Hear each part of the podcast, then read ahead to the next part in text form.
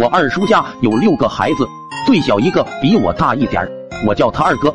但我这个二哥太皮了，常常把整个家族搞得鸡飞狗跳，所以我们高兴时就喊声二哥，不高兴了就直接喊秀儿。从我记事起，这二哥就开始捣蛋：三岁偷哥哥的雨衣、吹水气球；六岁拿嫂嫂口红当画笔；九岁拿弹弓打老爹屁屁；十二岁直接拿家里的火钳去捉蛇。后来有一次。带着我们几个侄儿侄女去掏鸟窝，一群人在那叠罗汉上去掏。记得那天晚上，全村都是打孩子的声音，可热闹了。此事之后，全村人都找到二叔家，非得让二叔治治自己家小儿子。此时的二叔已经老态龙钟，哪里治得住？撵不上，骂不听，重要的是舍不得治啊！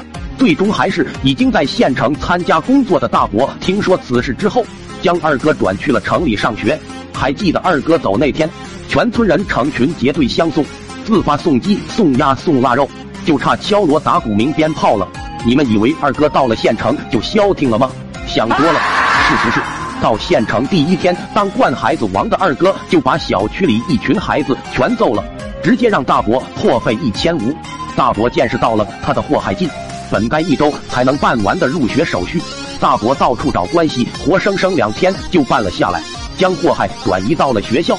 不到一个月就收到了三张处分，不是打架就是翻围墙出去上网。比他高年级的同学看见他都绕道走。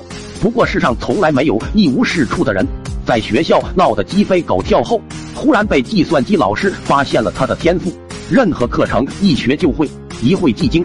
什么程序编辑、代码写入，直接信手拈来。老师知道捡到宝了，毫不犹豫地收为关门弟子。甚至将整个学校的计算机维护都交由他全权负责。可二哥就是二哥，注定不会就那样沉寂。他不知什么时候迷上了电影，除了平时电脑的日常维护外，剩下的时间基本都关在主机室，一步也不出。短短几个月时间，就把该看的和不该看的都看了个遍，边看还边找新资源。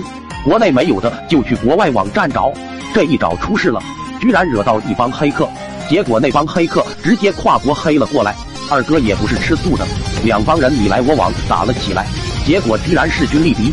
那帮黑客眼看占不到便宜，居然偷偷绕过二哥黑进了其他电脑，然后震惊全校的一幕出现了：学校里除了二哥电脑，其他电脑全部变成了锁屏状态，大屏幕同时出现几个大字叫“爸爸”，这下全校炸窝，所有老师一起冲进主机室。此时的二哥还和对面斗得如火如荼，左上角一部电影更是战斗激烈的别提多辣眼睛。这场战斗二哥输了，却也赢了。学校见识到二哥计算机上的天赋，说什么也要好好培养。于是二哥在学校一边学习一边研究精美电影。但是二哥成也电影，败也电影，后来干脆不学习了，只看电影。所以他那本该正常发育的年龄不发育了，现在都才只一米五。走上社会的他别无所长，要么看电影，要么做电影，做的电影就是沙雕动。